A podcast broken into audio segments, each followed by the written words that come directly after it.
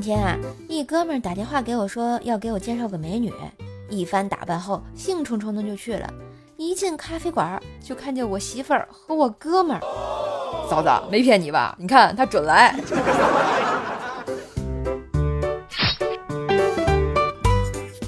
这又到年底啦，今年公司年终奖抽《水浒传》的英雄人物，小张抽到了宋江，奖励苹果叉一部，送给了老婆；小李抽到了林冲，奖励一台卧室空调带回了家；老王抽到鲁智深，奖励一台电压力锅带回了家。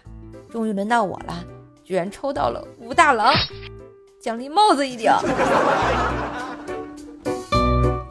你们老板也是很有趣啊！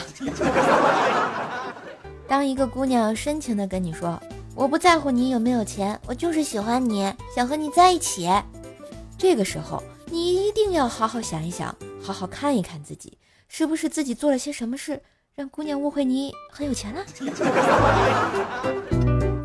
嘿，今日份儿段子就播到这里啦！我是段子搬运工瘦瘦呀。